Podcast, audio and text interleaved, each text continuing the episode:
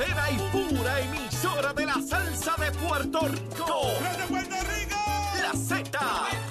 WZNTFM 93.7 San Juan, WZMTFM 93.3 Ponce y WIOB 97.5 Mayagüez. La que representa salsa en la isla del encanto. De aquí para el mundo. A través de la aplicación La Música Z93. Tu, emisora nacional de la salsa. Y comenzamos nuestra segunda hora aquí en Nación Z Nacional. Mis amigos, soy Leo Díaz. Estamos a través de Z93, la emisora nacional de la salsa, la aplicación La Música y nuestra página de Facebook de Nación Z. Mire, usted puede escribir ahí su gusanguita, escriba ahí, métase a la página y diga ahí su opinión, la que sea. A mí no me molesta lo que sea, olvide. Me puede enviar besitos en el cutis, que es lo que yo prefiero. Pero me pueden mandar a freír espárragos también y no me voy a molestar. Por supuesto, prefiero los besitos, pero usted decide, no es lo que yo quiera, es lo que usted desea hacer. Y aquí está, aquí está. Senador por el Partido Nuevo Progresista por acumulación, precandidato a comisionado residente por el PNP, William Villafaño. William, ¿cómo tú estás? Saludos, Leo, saludos Farachero y saludos para todo el pueblo de Puerto Rico. Muy bien, gracias a Dios. Oye, del martes pasado para acá, que muchas cosas han sucedido. Resulta que el viernes, nuestro buen amigo eh, Quiquito Meléndez retira su candidatura a comisionado y 48 horas más tarde el gobernador de Puerto Rico apoya tu candidatura como su candidato a comisionado y el alcalde de San Juan hace lo propio, contando en la actualidad, eh, tienes el apoyo del principal liderato político del movimiento estadista en Puerto Rico, eh, y yo convencido, como tantos otros, que definitivamente vas a prevalecer en esa primaria, pero por un margen inmenso, porque conozco alcaldes y, y, y personas que están con Jennifer González que te apoyan también a ti en la candidatura. ¿Cómo, cómo rayo tú lograste eso?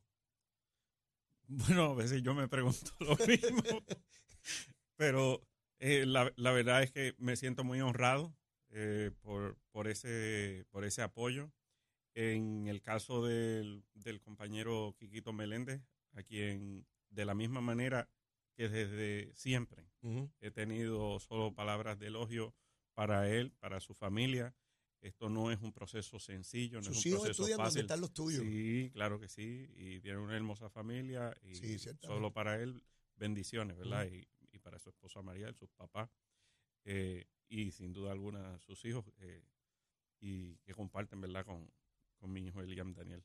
Y esto, como planteé, no es un proceso sencillo, es un proceso complejo. La voluntad del pueblo, pues, eh, es, es una, y, y uno, pues, ¿verdad? En- como, como persona que se hace disponible para este tipo de posiciones, pues, eh, simplemente la respeta, se allana a esa determinación del pueblo.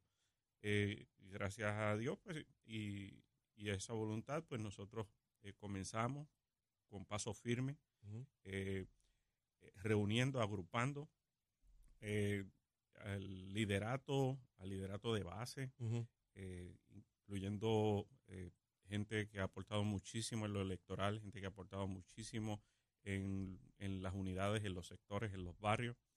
Y desde que presidimos la juventud, gran parte de, de esos jóvenes que estuvieron en, en esa época eh, y siguen todavía eh, bandera en mano en, en cada uno de los municipios, muchos de ellos ocupando posiciones de liderato, pues recibieron de, con mucho agrado nuestra disponibilidad para esa candidatura.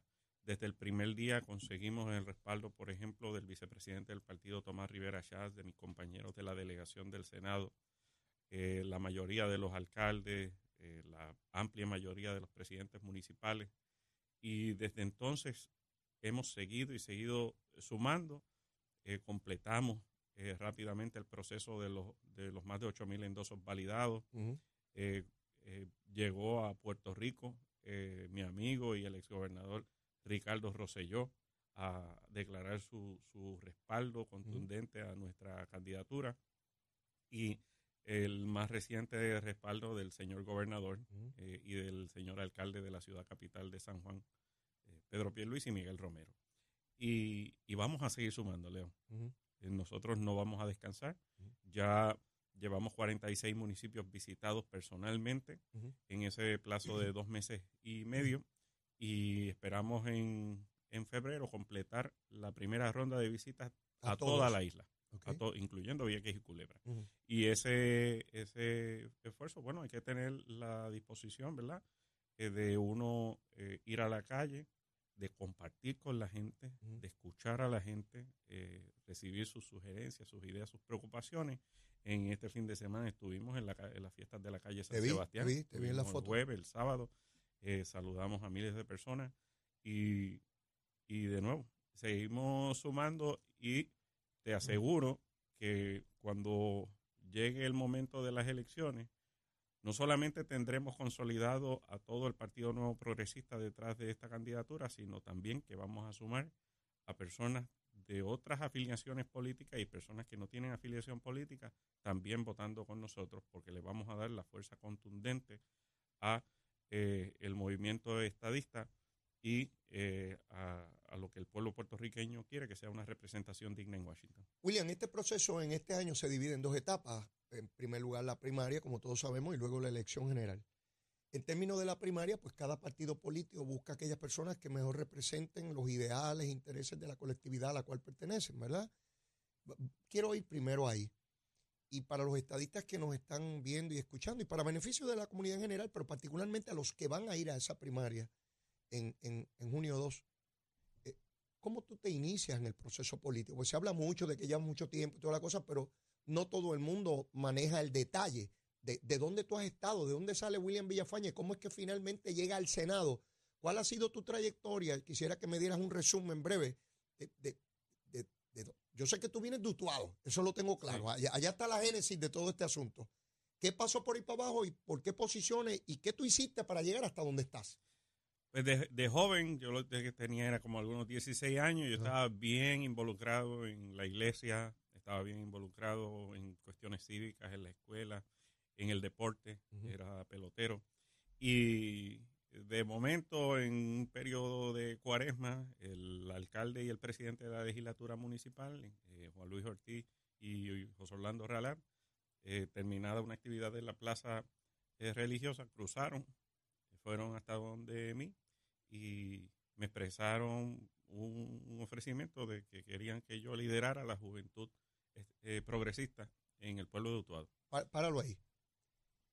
Ellos ya te conocían. Sí, sí me conocían. me Pero algo tú estabas haciendo en esa actividad religiosa que evidentemente demostraba liderato.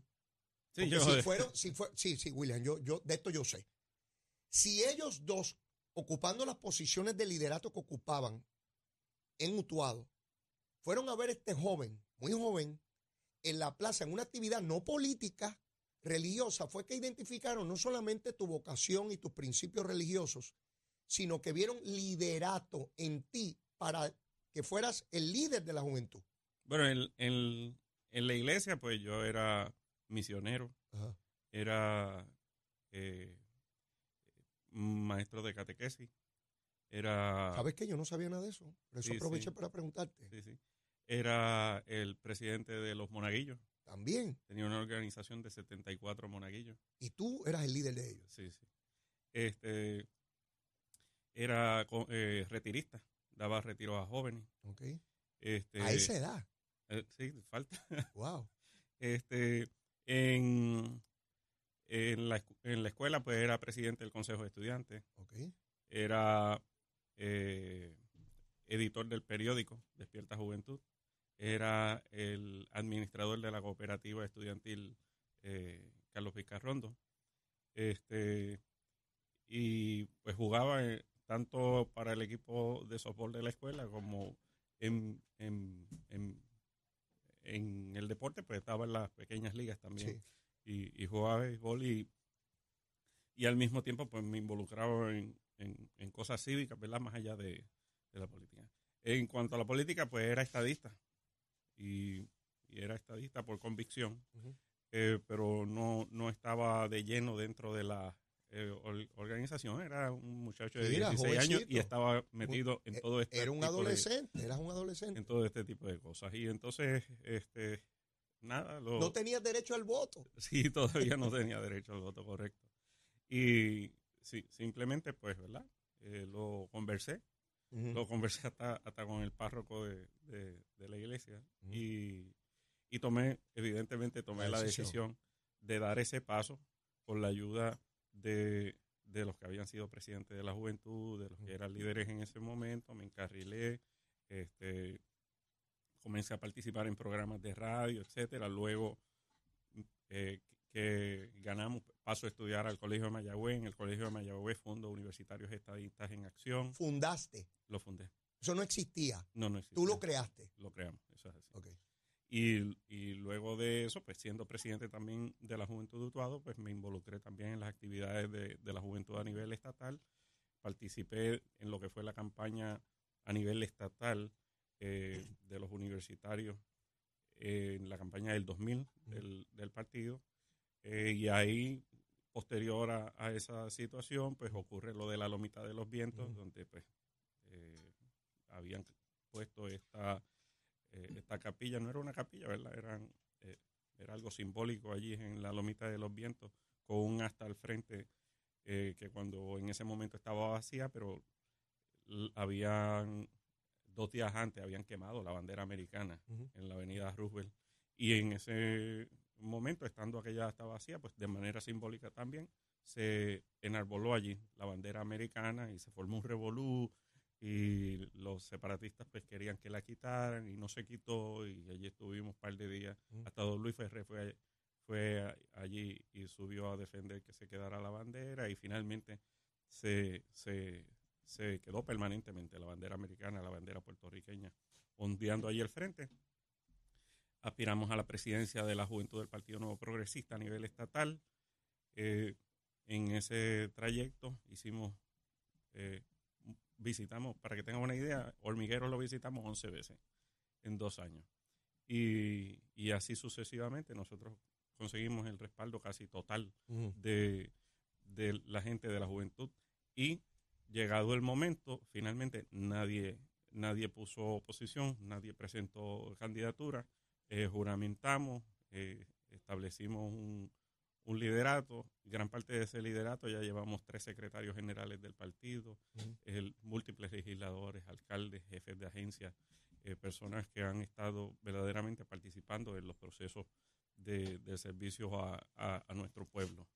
Dirigí comisiones legislativas, varias comisiones legislativas, llegué a dirigir como algunas cinco comisiones. Eh, luego de eso estudié, me hice abogado y aspiré en el 2007 al Senado por acumulación, pero éramos 23. sí, recuerdo, aquello era una sábana de candidato. 23. En ese momento no prevalecí, pero fue una experiencia muy buena, muy grata, este, nuevamente recorriendo eh, la isla. Tengo que decir, pues que me, me lo disfruté.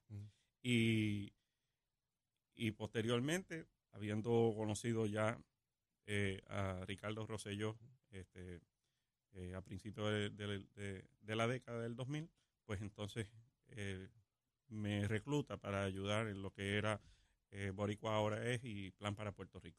Y cuando trabajamos Plan para Puerto Rico, pues ve a esta persona con vasto conocimiento del gobierno y y con visión eh, de transformar el gobierno hacia algo mucho más ágil en momentos tan críticos como, como el que estaba viviendo Puerto Rico, pues me recluta, me involucra, participo eh, y ayudo también en su campaña. O sea, trabajé en lo operacional de Plan para Puerto Rico y también eh, como secretario de su campaña. Y cuando prevalece en la primaria, me nombra secretario general del partido. Eh, ahí trabajamos entonces para lo que fue la conciliación del partido. Sí, ya estamos en el 2016. Luego de una primaria bien reñida. Así fue. Y posterior a eso, pues entonces eh, eh, logramos prevalecer en las elecciones, me nombra director ejecutivo de su comité de transición y eventualmente me nombra como su secretario de la gobernación. Mm. En el 2018 salgo de la Secretaría de la Gobernación, paso al sector privado, establezco mi oficina de abogado, inesperadamente, año y medio después, pues eh, surgen estas vacantes en el Senado. Eh, habían personas que me, me decían que, que, lo hiciera, siempre esa vocación de servicio estaba ahí. Decido aspirar, gracias a Dios prevalecí con la mayor cantidad de, de votos en las primarias, en las elecciones. Ya llevo cuatro años como, como senador. Mm. Eh, nuevamente de manera inesperada, pues no, ¿verdad? no vislumbraba que esto fuera. Hubiese primaria la gobernación. Y surge la, la, vacante a la candidatura a la comisaría residente. Empiezo a ver el, el nivel de respaldo que había para esa eh, posición. Y, y me hice disponible y aquí estamos. Aquel joven que un día estaba en la plaza de Utuado dirigiendo un grupo religioso es este que está hoy aquí. El mismo.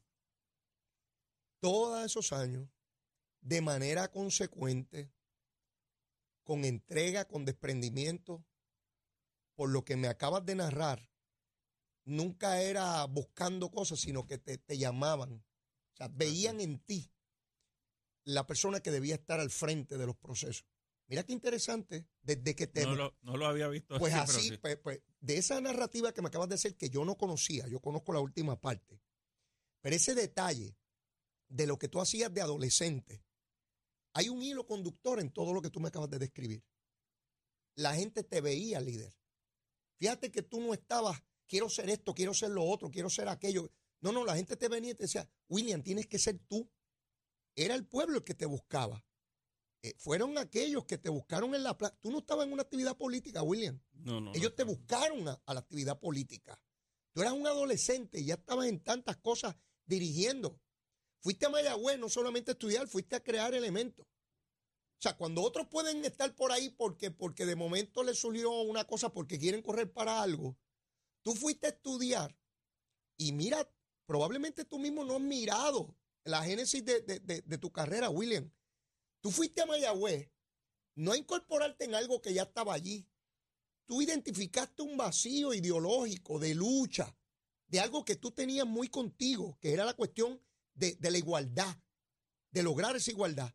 Y tú donde quiera que has ido, has procurado que haya esa lucha. Y lo creaste tú en Mayagüez.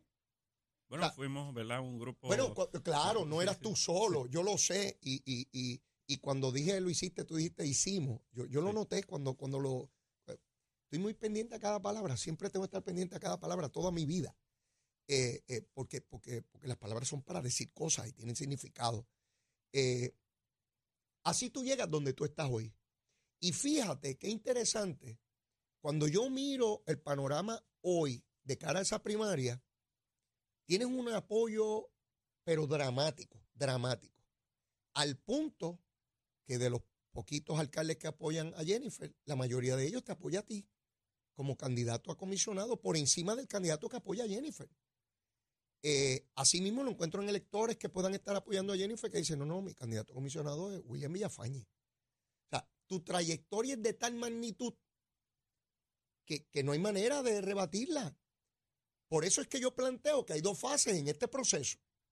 Está primero, pues esa primaria, y en la primaria, cada partido político, no solamente el PNP, tiene que escoger los que, estén disponibles, los que mejores representen los valores, los ideales y los compromisos de esa colectividad. Ahí tú escoges lo mejor, lo más granado que tengas ahí.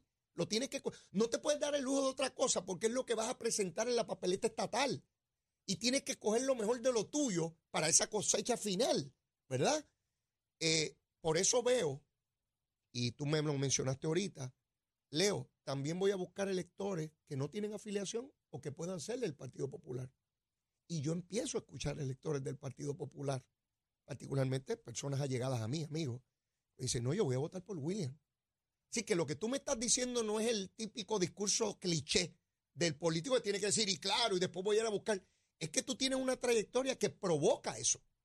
Yo escuchar periodistas entrevistarte, y te lo mencioné ya en uno de los programas, eso primero no se hace y segundo con candidatos estadistas mucho menos en Puerto Rico. Esa es la verdad. Yo escuché al periodista que yo respeto enormemente, que yo sé que este pueblo respeta, comenzar una entrevista contigo y destacar tus valores y lo que tú representas. Y yo me quedo con la boca abierta.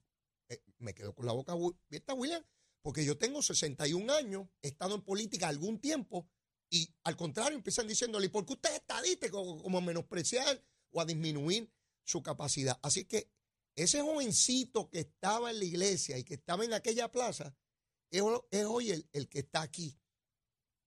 En términos de ese apoyo que ya tú tienes, de esa candidatura, ¿verdad? Y en política uno no se, no se acuesta a descansar, y yo estoy claro, me lo acabas de decir hace un rato, te toca trabajar todavía por ahí en cantidad. Pero de cara a esa elección general, William, es porque yo sé que ya tú empiezas a mirarte en términos de lo que tienes que hacer de cara a esa elección. Eh, ¿Cuál es tu mensaje? ¿Cuál es tu mensaje ya, ya no solamente a los estadistas, a, ese, a ese electorado en general, que, muchos no quieren la estadidad, punto, que están opuestos a ti, no a tu persona, sino a lo que tú representas ideológicamente. Este, ¿Cuál es el mensaje, William? Que nosotros, primeramente, eh, vamos a continuar siendo el servidor público comprometido con los mejores intereses del pueblo puertorriqueño, mm. que vamos a siempre a poner eh, al pueblo sobre todo. Eh, en el caso nuestro, pues hemos dejado claro que vamos a trabajar por la igualdad. Mm. La igualdad sí implica definitivamente continuar de manera eh, fuerte luchando por la descolonización de Puerto Rico y por alcanzar la admisión de Puerto Rico como Estado. El pueblo puertorriqueño ha votado tres veces mm. por eso. Y, sería una traición el ir allí al Congreso y renegar de que el pueblo puertorriqueño ha exigido eso. Eh, no es meramente que yo lo creo, es que el pueblo lo ha exigido. Y el pueblo ha deslegitimado el sistema colonial y territorial que impera y que sufre y padece diariamente en Puerto Rico. Y que a raíz de ello, entonces tenemos desigualdad en la salud, tenemos desigualdad en la educación, en la economía, en la seguridad y en toda la gama de áreas y programas federales que eh, de alguna u otra manera eh, aplican a los estados y a nosotros nos aplican de una manera desventajosa pues vamos a trabajar por la igualdad también en cada uno de estos programas. En ningún momento yo voy a rechazar que a Puerto Rico se le ofrezca una situación mejor en la erogación de fondos, transferencias, en los derechos que le apliquen en cada uno de estos programas, por tratar de minar las posibilidades de esa transición hacia la igualdad política. No, nosotros vamos a luchar porque a Puerto Rico le aplique el SNAP, que fue quitado en Puerto Rico desde 1982 precisamente porque somos un territorio, el Congreso puede hacer lo que le dé la gana con Puerto Rico. Vamos a trabajar, sí, por oportunidades de desarrollo económico y ventajas contributivas, pero en equidad con los estados, porque tú no puedes pretender que un congresista mm. le dé a un territorio trato preferencial versus su jurisdicción, sus constituyentes.